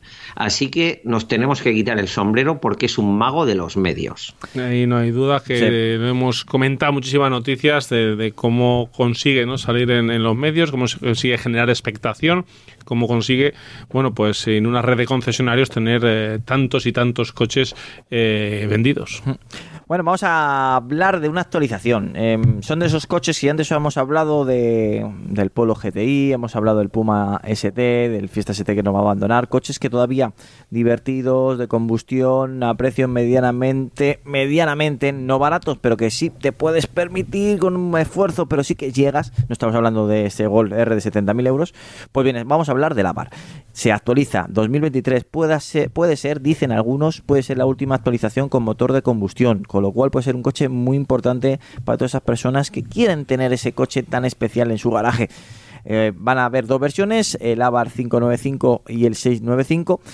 Eh, este coche es una evolución con pequeños pinceladas de lo que ya conocíamos hasta la fecha en los concesionarios de Abar y que bueno pues sobre todo nuevos colores por supuesto enfocado a un coche pequeño muy pero que muy deportivo posiblemente sea de esos coches que actualmente siga teniendo esa magia que tantas veces estamos echando de menos en los últimos coches que estamos probando. Sí funcionan bien sí te llevan de un punto A a punto B pero no te sacan una sonrisa eh, con el Avar lo tienes asegurado y bien pues qué podemos ver de nuevo pues nuevas llantas eh, en este caso 17 pulgadas con nuevo diseño un interior mejorado plásticos han dicho que han mejorado unos plásticos sobre todo escuchando a los clientes eh, utilizando también otros colores distintos un negro más negro palabras textuales de la agencia italiana, un negro más negro. Más negro que qué, que los No sé. de un grillo. No sé, puede ser, puede ser. Y luego también, pues, paquetes que nosotros recomendamos, en este caso como el test, que suma un equipamiento más tecnológico como navegador GPS con pantalla táctil 7 pulgadas, climatizador automático,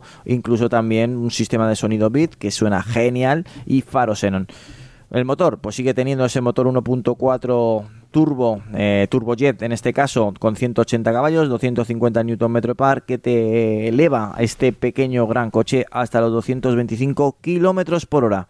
Nueva actualización de un coche que te guste o no, tienes que decir que es, bueno, es especial, tiene su magia y tiene muchísima personalidad, Álvaro.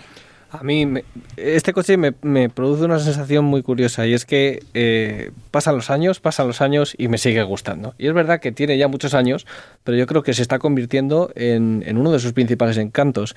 En un momento en el que no paran de llegar coches eléctricos y sin alma, como estabas diciendo hace un momento, este coche nos devuelve a ese pasado reciente en el que sí que podíamos disfrutar de, pelotillas, como las llamamos generalmente, de pelotillas muy picantes y, y la verdad es que cada vez que lo conduces te lo pasas bien. Es un coche que sin necesidad de ser muy potente ni de ser nada espectacular, te hace pasar un buen rato cada vez que lo coges. Te transmite muchas sensaciones al volante.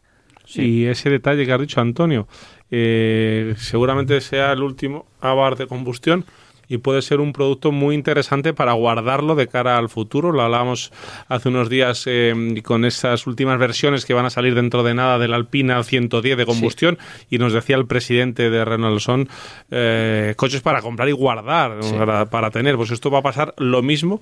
El, el- la pena es que no le hayan dado una pequeñita vuelta de tuerca al SM, a ese 1004 Turbo de 180 caballos y, y lo hubieran vitaminado todavía un poquito más ya para hacerle el arma definitiva.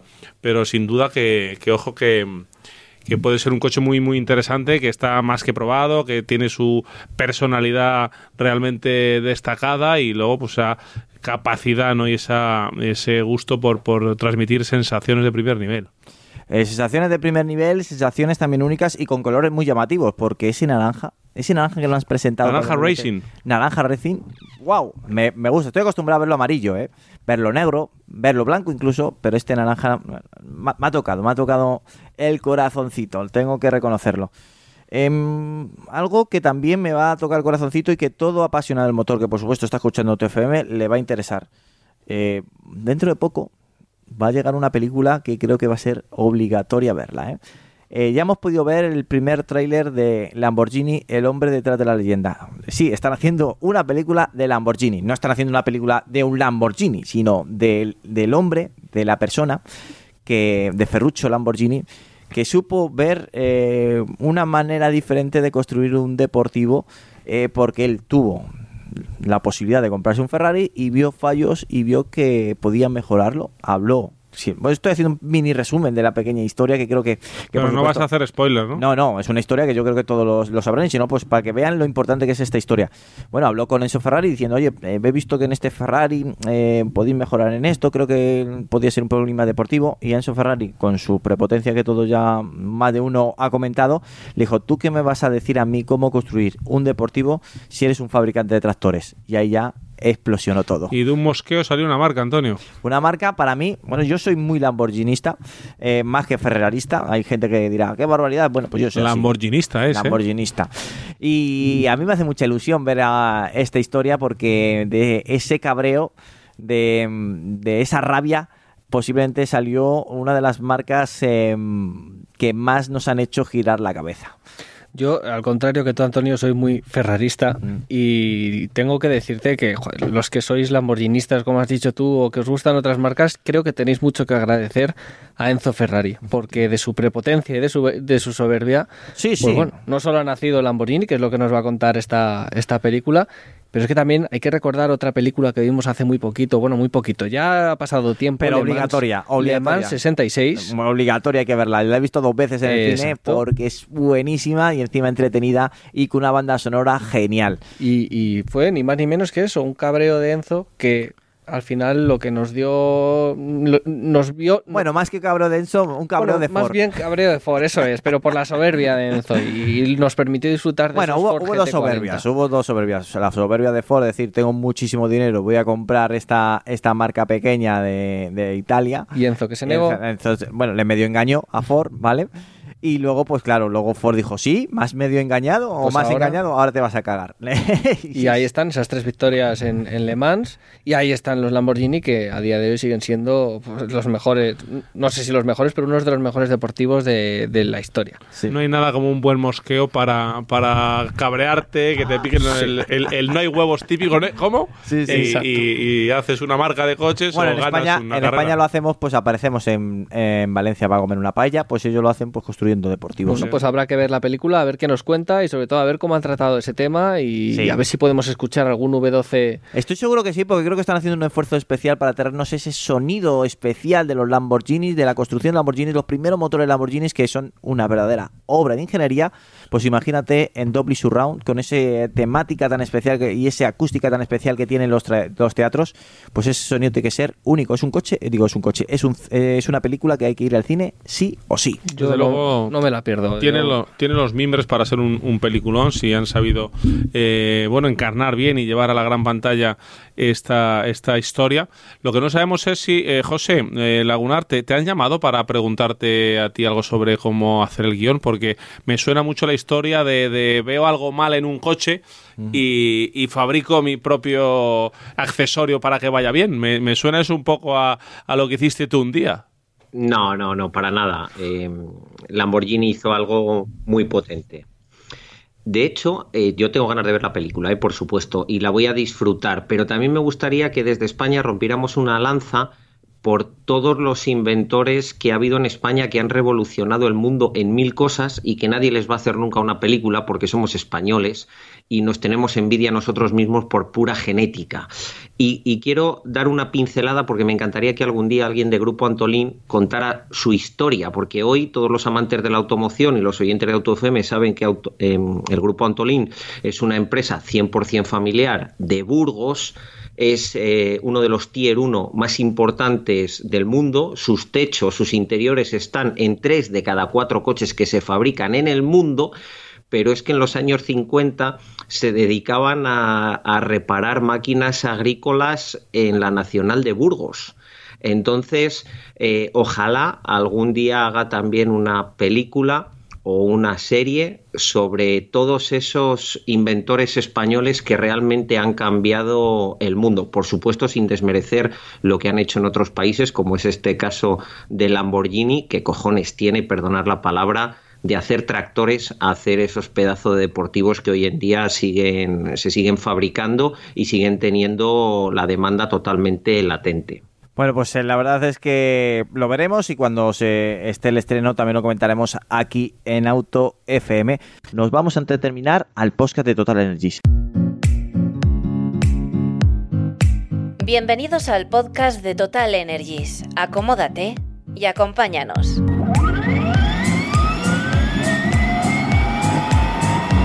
La energía se reinventa. Total es ahora Total Energies.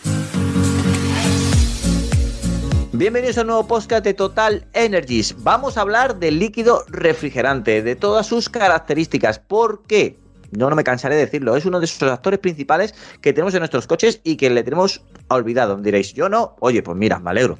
Eso significa que nos estás escuchando aquí los podcasts de Total Energies. Pero la inmensa mayoría, esa gente que ahora dice, bueno, quizás puede. Pues sí, sí, tú, el que me estás escuchando en este momento, cuando termines de escuchar este podcast, por favor, bájate al coche y revisas el líquido refrigerante. Y más porque vas a escuchar lo importante que es. Porque hay que cumplir muchísimas funciones que a lo largo de, su uso hay gente que lo tiene totalmente obviado. Es decir, un buen refrigerante debe cumplir, debe sacar el calor del motor, debe también evitar el que se congele, pues si las temperaturas son muy gélidas, son muy frías. Además también añade aditivos en ese líquido refrigerante, no solamente es agua, para proteger en, en caso de, de que se tenga por ser o utilizar agua se pueda oxidar, eso no, tiene aditivos anticorrosión, tiene bases alcalinas, amargantes, bueno, todo esto y mucho más nos lo tiene que contar sin lugar a dudas Fernando, nuestro técnico de Total Energies. nuestro amigo Carlos Belvis. ¿Cómo estás, Carlos? Muy bien, ¿y vosotros? Bueno, pues encantado de hacer contigo un programa más, en este caso el tercero sobre refrigerantes. Ahí os indica la importancia que le da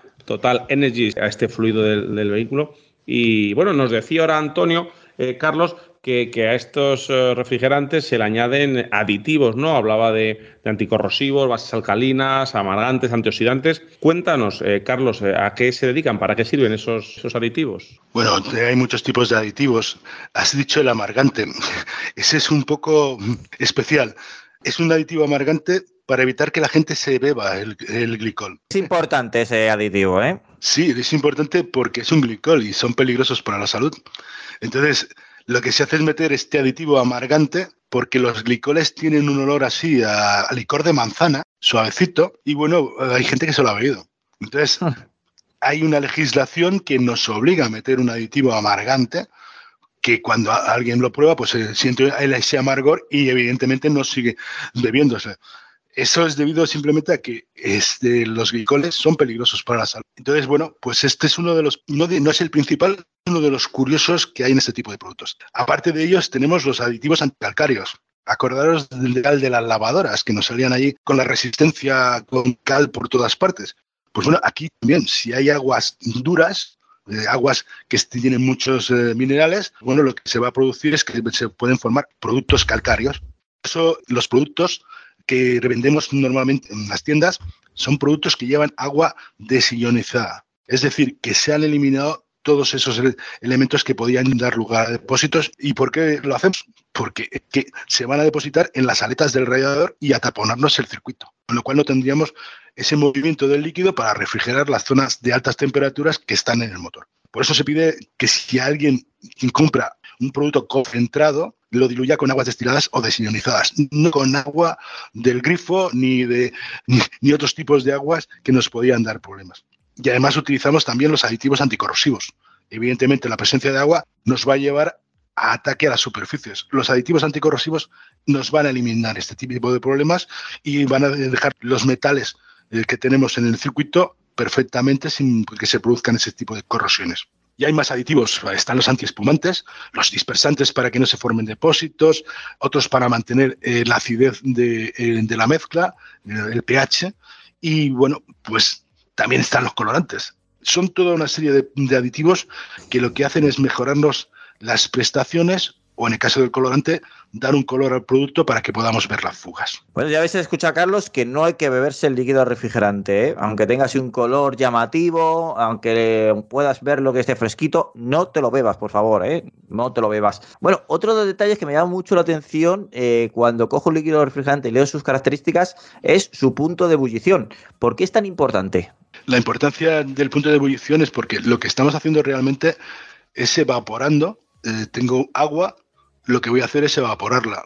Esa evaporación lo que hace es cogerme calor del motor, de la zona de la cámara de combustión, las camisas, vamos, voy a coger calor. El agua y el glicol, esa mezcla, lo que me van a proporcionar es el poder sacar una gran cantidad de calor. Por eso el punto de ebullición, que es cuando el líquido, el agua, pasa a gas, lo que estamos haciendo es aumentando ese punto de ebullición.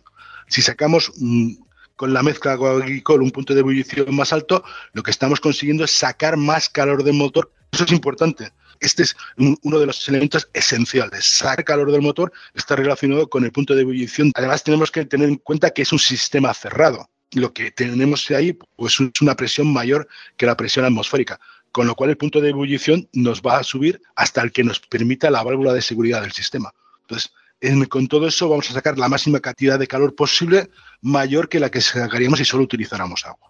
Absolutamente interesantísimo este tercer podcast sobre, sobre refrigerantes. Pero, ¿qué más características eh, tienen, eh, tenemos o debemos de saber sobre un refrigerante? Pues eh, otra característica es el punto de congelación. Lo dijimos en el primer, en el primer podcast que hicimos sobre refrigerantes.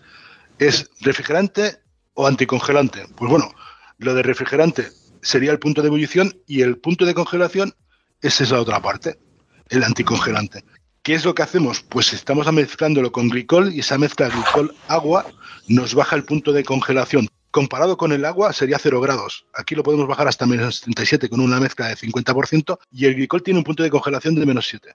Pues bueno, lo que conseguimos es bajar mucho más que los dos productos por separados el punto de congelación.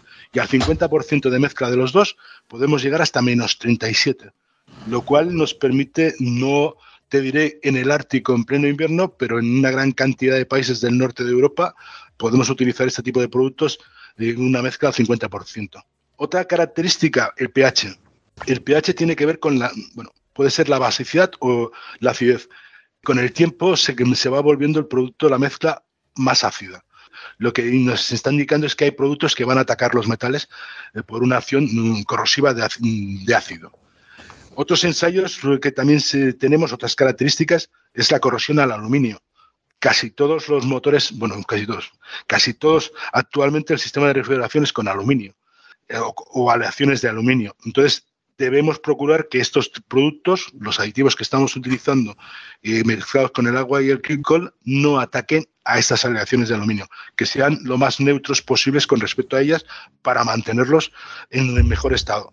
Con todo esto, lo que estamos buscando siempre son características controlables y sobre todo um, que sea compatible con los metales, el caucho o la propia bomba, porque la bomba también es un elemento que hay que proteger al máximo, es de la acción de aluminio, evidentemente, pero ahí también se pueden producir problemas que no solo son las corrosiones. Ahora llega una de esas preguntas que a veces nos pasa, sobre todo si vamos a comprar y tengo un poquito de, un líquido refrigerante, voy a comprar y no encuentro la misma marca o no encuentro el mismo tipo, digo, bueno, todos los líquidos son iguales, cuidado.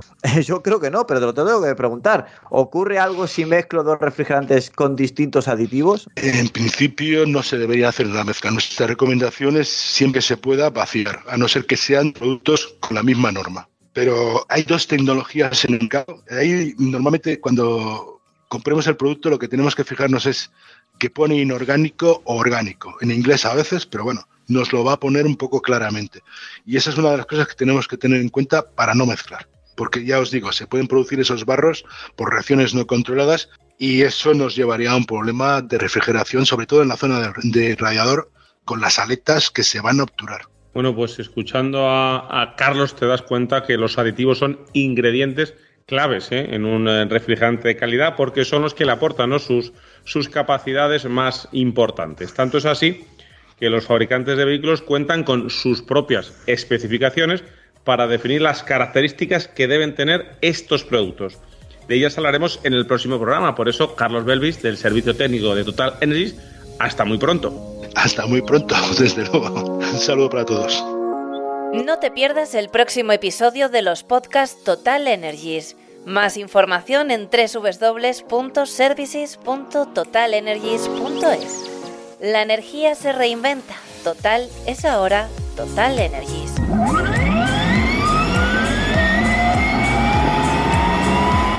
Y nos vamos con la competición. No sé si tendré por ahí a Javi porque no nos ha acompañado, Fernando. No, hoy no nos está acompañando aquí en el estudio, pero cuando nos ha dicho el motivo, uh, le hemos dicho, Javi, eh, nos llamas por teléfono y nos cuentas. Señor Quilón, ¿está usted por ahí? Manifiéstese. Estoy por aquí, como siempre, las dudas eh, son si me escucháis vosotros a mí. Te escuchamos alto y claro, pero dinos ya, o mejor a nuestros oyentes, que nosotros ya nos hemos muerto de envidia, ¿dónde estás? Pues mira, estabais hablando hace nada, hace cinco minutitos sobre paellas y, y yo he venido a por una. Estoy en, en Valencia, en Cheste, eh, a disfrutar de, de MotoGP, la última carrera de, de la temporada y, y bueno, pues eh, a daros un poco de envidia, ¿qué queréis que os diga? Bueno, ¿y qué se cuece? ¿Cómo está el ambiente? Porque yo hoy he venido en moto al estudio eh, y he adelantado tres o cuatro coches con carro, con motos, gente que bueno que va para allá, para, para Cheste. ¿Cómo, ¿Cómo está eso por ahí? Pues fíjate, estamos en un pueblecito al lado de, de Cheste eh, y justo ahora mismo antes de conectar con vosotros teníamos a dos motos aquí en la puerta. Hay ambiente, hay gente con ganas de, de, de motos, de competición y, y de pasarlo bien. Y, y, tenía miedo, digo, seguro que se va a colar el sonido, pero justo se acaban de ir. Bueno, pues tampoco hubiera estado mal ¿eh? que se hubieran ido por ahí claro. las motos. Oye, eh, Javi, ¿desde cuándo se, se corre el Gran Premio de la Comunidad Valenciana? Pues el Gran Premio de la Comunidad Valenciana se disputa desde 1999 eh, y curiosamente eh, es llamado eh, circuito Ricardo Tormo, hay que recordarlo, ¿no? que el circuito se encuentra en Cheste eh, pero eh, se conoce como circuito de Ricardo Tormo, que recordemos que es un piloto eh, valenciano que ganó dos títulos mundiales de 50 centímetros cúbicos. Efectivamente, Ricardo Tormo en aquellos tiempos de Champi Herrero, que Santiago Herrero, que muchos ni recordaréis, Ángel Nieto, que seguro que, que sí que sí conocéis. Y bueno, pues eh, el último gran gran premio gran premio del año en el circuito de la Comunidad Valenciana, un circuito muy plano que se ve muy bien desde todas las esquinas. Es muy fácil el seguir seguir la, carrera. Oye, ¿quiénes han sido los que más eh, carreras han ganado en estos algo más de 20 años que, se corren en, en Valencia, en MotoGP?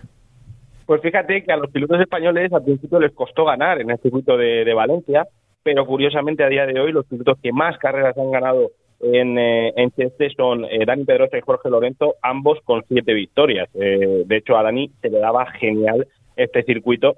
Y, y bueno, es curioso, ¿no? Que precisamente les costase al principio eh, ganar eh, a los pilotos españoles aquí. De hecho, la primera victoria fue de Chete Gibernau en, en el 2001 con un eh, homenaje precioso eh, al, al atentado de las eh, Torres Gemelas, que fue pues un poquito eh, unos días antes de, de celebrarse este gran premio. Y, y sí, ellos dos son los pilotos con más con más victorias en, el, en, este circuito, con siete. Y, eh, eh, Rossi no ha ganado. Me, me, me falta Valentino Rossi, Javi. Pues fíjate, eh, es algo que resulta extraño y es que Valentino Rossi, cuya carrera en la élite coincidió con el desarrollo del Gran Premio de la Comunidad Valenciana, solo pudo reinar en Chile en un par de ocasiones, eh, arrojando unos organismos muy alejados de lo que en él es costumbre. Y es que Valencia se, le ha atragantado de alguna manera y de hecho en el 2006 eh, todos recordaréis aquella batalla entre Rossi eh, y Hayden eh, y Rossi perdió el campeonato con una caída eh, después de intentar remontar, tuvo una salida malísima eh, y venía remontando y se fue al suelo, consiguió remontar a la decimotercera posición, pero no fue suficiente ya que Nicky Hayden quedó tercero y se llevó eh, el título mundial en 2006. Por lo tanto, yo creo que Valentino Rossi no tendrá un buen recuerdo de Chile. No, efectivamente no tendrá un buen recuerdo. Oye, el circuito Ricardo Tormo, Javi, se inauguró el 19 de septiembre de 1999. Eh, en Valencia, con el buen clima que hay en septiembre, ¿cuántos eh, hemos ido de vacaciones en esa época? Pero el día eh, eh, se truncó porque amaneció lloviendo. Pero de ahí sale una anécdota muy bonita, ¿no? Con esa lluvia que cayó sobre el circuito. Sí, bueno, los, los que conocen o han visto correr a, Ricardo Tormo siempre decían eh, que era un piloto muy bueno en seco, pero que se manejaba muy bien en condiciones de lluvia, ¿no? Y claro, eh, estamos acostumbrados a que aquí en Cheste suele hacer siempre buen tiempo, ¿no? Es una eh, es un circuito que está eh, muy cerca de, la costa y, bueno, llu- llueve, evidentemente habrá días que llueva, pero lo normal aquí siempre es ver carreras en seco. Y justo ese día de inauguración del circuito, en el que se corría la primera carrera, eh, amaneció lloviendo y la gente eh, siempre ha dicho que eran las lágrimas de Ricardo Tormo, que no pudo ver eh, una carrera o la primera carrera en el circuito de Cheste. Un circuito por el que, que luchó eh, Ricardo Tormo, porque recordar que en las épocas anteriores de estos pilotos se corría en polígonos, se corría en pueblos con unas medidas de seguridad realmente muy, muy, muy pequeñas. Eh, 2001, victoria de Sete. Eh, ¿qué, ¿Qué particularidad tiene esa victoria de Sete en 2001, Javi? Justo lo que hemos comentado hace un ratito, ¿no? Eh, era la primera victoria de Chete Gibernau, si no me equivoco, eh, y además se, se produjo en un momento, pues bueno, eh, todo el mundo estaba un poco eh, revuelto, ¿no? Con lo que había ocurrido de, del 11S, eh, con aquel atentado de las Torres Gemelas, y Chete Gibernau tuvo, bueno, en, en general hubo un homenaje antes de la carrera de un minuto de, silencio, eh, pero cuando acabó la carrera, eh, Chete Gibernau tuvo un homenaje precioso y es que clavó eh, dos banderas, una de, de la, una bandera española y una bandera de Estados Unidos. Fue portada en los periódicos estadounidenses y, y, bueno, fue una imagen que dio la vuelta al mundo y que a día de hoy pues, seguimos recordándola como un gesto muy emotivo y muy bonito. Repasando momentos eh, eh, espectaculares que hemos vivido en ese circuito, hay una batalla entre Valentino Rossi y Hayden en 2006 que es digna de, de contar, aunque sea brevemente. Sí, sí, bueno, eh, venían luchando por el campeonato, eh, ambos, eh, Rossi venía con ventaja, ¿no? De cara a la última eh, carrera, pero como decimos, en la salida tuvo una salida malísima, eh, tuvo que remontar, se fue al suelo, consiguió remontar de nuevo hasta la decimotercera posición, pero la tercera posición de Nicky Hayden le valió al, estadounidense para ser eh, campeón, que lo celebró con, con aquellas lágrimas que todos vimos eh, muy, muy emotivas. Además, ese día ocurrió algo muy curioso, ¿no? Y es que Troy Bailey, eh, que era piloto conocido de Superbike, eh, Ducati le dio la posibilidad de correr el último gran premio de la temporada en MotoGP. Y no solo quedó segundo en la clasificatoria, sino que además ganó la carrera. Eh, ¿Me habéis oído, no? Que, Sí, que sí, correcto. Pensé que se había, que se había cortado, que, que además eh, ganó, ganó la carrera, efectivamente. Y hablando de carreras, hablaban en, eh, eh, se comentó que una de las disputadas en 2015 se, se la llamaron la carrera del siglo. Sí, es eh, la carrera más vista en España de todos los tiempos, eh, la más vista en 2015 en todo el mundo. eh, y, y, bueno, eh, fue la, la carrera, eh, se, ¿cómo, cómo se suele decir? no Se declaró de alto riesgo por, eh, por aquello que ocurrió en Sepang. Todos recordamos aquella patada, no patada, a cualquiera quiera decir o quien interpretar lo que quiera, pero entre Márquez y, y Valentino Rossi todo venía muy, calentito, había muy, mucha tensión en el, en el aire y se declaró como carrera de alto riesgo. Valentino Rossi fue sancionado y tuvo que salir desde la última posición, consiguió remontar al cuarto puesto, pero la victoria de Jorge Lorenzo eh, hizo que el Balear eh, se fuese con, el título en, bajo el brazo y, bueno, al final todo quedó en eso, ¿no? En una anécdota, pero sí que fue el primer gran premio, la primera carrera que se declaró como de alto riesgo. Y ya para cerrar con estos días eh, puntuales eh, e interesantes de los miles que hay en, en el circuito Ricardo Tormo, es eh, que tú has denominado la gran salvada, ¿no? En 2017. Sí, el Márquez Style, ¿no? Ya nos tiene eh, acostumbrados a, a eso. Y bueno, fue una carrera en 2017 donde Márquez venía con ventaja en el campeonato. Además estaba teniendo una carrera muy buena porque estaba en, en posición de cabeza luchando con Pedrosa y con, y con Johan Zarco. Pero bueno, coincidió justo que Dovizioso creo que se fue al suelo y, y pues ya sabemos que aunque lo tenga todo bajo el brazo, pues quiere seguir a- apretando. Y en la curva número uno, eh, bueno, tuvo ahí una deslizada, tocó con el brazo eh, el suelo y, fue una de las salvadas que, todos recordamos de Marc Márquez, ¿no? Porque yo creo que a todos los que estaban en el circuito, a los que estábamos en casa viendo la carrera por, por la televisión, se nos paró el corazón durante un- una milésima de segundo.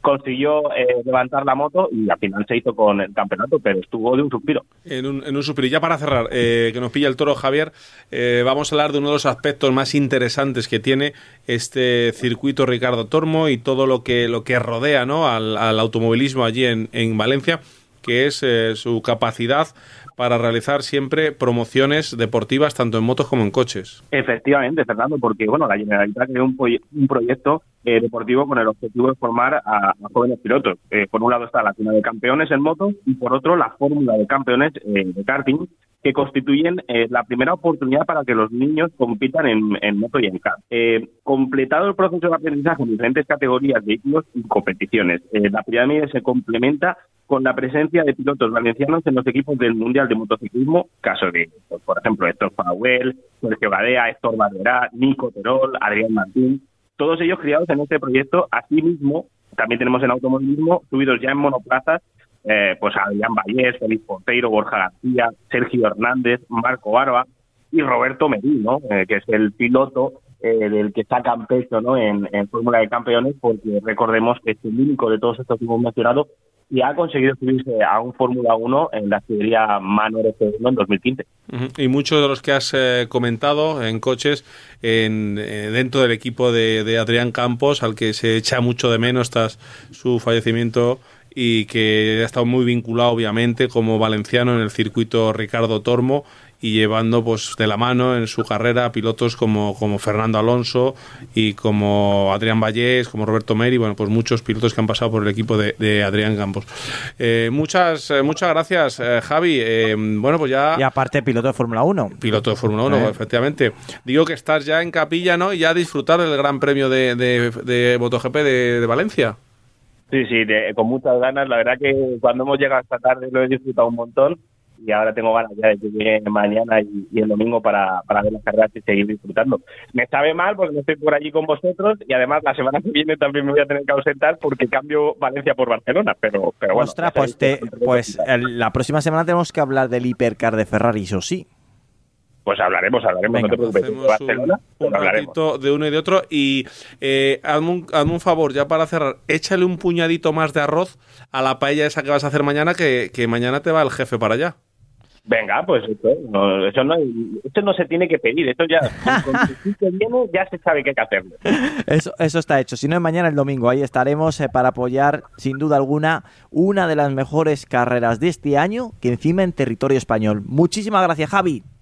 Gracias a vosotros. Ahí te Javier Quilón, muchísimas gracias. Pues ya llega el final. Lo bueno se termina lamentablemente y rápidamente como pasa aquí en Auto FM. José Lagunar, muchas gracias por acompañarnos un día más, eso sí, hoy a través de la línea, pero junto a nosotros para acercarnos pues todos tus saberes y sobre todo para compartir todas estas noticias con nuestros oyentes. Bueno, pues muchas gracias a vosotros. Confío que la semana que viene eh, podamos tener ya no solo noticia del anuncio de que se va a implantar una fábrica, sino ya la noticia de que arranca alguna de esas fábricas y de esas inversiones que nos han ido comentando. Hasta la semana que viene. Un abrazo. Seguro que sí. Álvaro Ruiz, muchísimas gracias por estar aquí, ya sabéis, redactor de Motor Pasión. Muchísimas gracias a vosotros, Antonio. Es un placer, como siempre. Y bueno, eh, por aquí me tendréis, espero que muy prontito, para seguir hablando de coches y de, y de todo lo que tiene que ver con este mundo que tanto nos gusta. Te leemos en Motor Pasión, ¿no? Por favor. Muchas gracias. Fernando Rima, muchísimas gracias. Bueno, pues nada, se nos ha pasado volando este tiempo de radio, este tiempo de podcast. Ya sabéis que en vuestras plataformas habituales de podcast, Spotify, iVoox, eh, iTunes, Google Podcast, en la que queráis, eh, tenéis, eh, aparte de este programa subido en breve, un montón de contenido sobre motor, sobre movilidad, para que, bueno, teneros surtidos ¿no? y entretenidos toda, toda la semana. Eh, y además lo tenéis todos recogidos en podcastmotor.es, todos los programas, si queréis escucharlo de- desde la web. Un abrazo grande a todos. Bueno, ya sabéis, yo soy Antonio Rebaquerizo. Ha sido un placer estar junto a vosotros. Tan solo siete días nos separan de este formato. En, ya sabéis, un formato muy especial donde repasamos las últimas noticias en Onda Cero y lo tenéis podcast específico, como bien habéis escuchado a Fernando. Ser buenos y abrocharos el cinturón. Adiós. Lubricantes Total te ha ofrecido Auto FM. Lubricantes Total. Mantén tu motor más joven por más tiempo.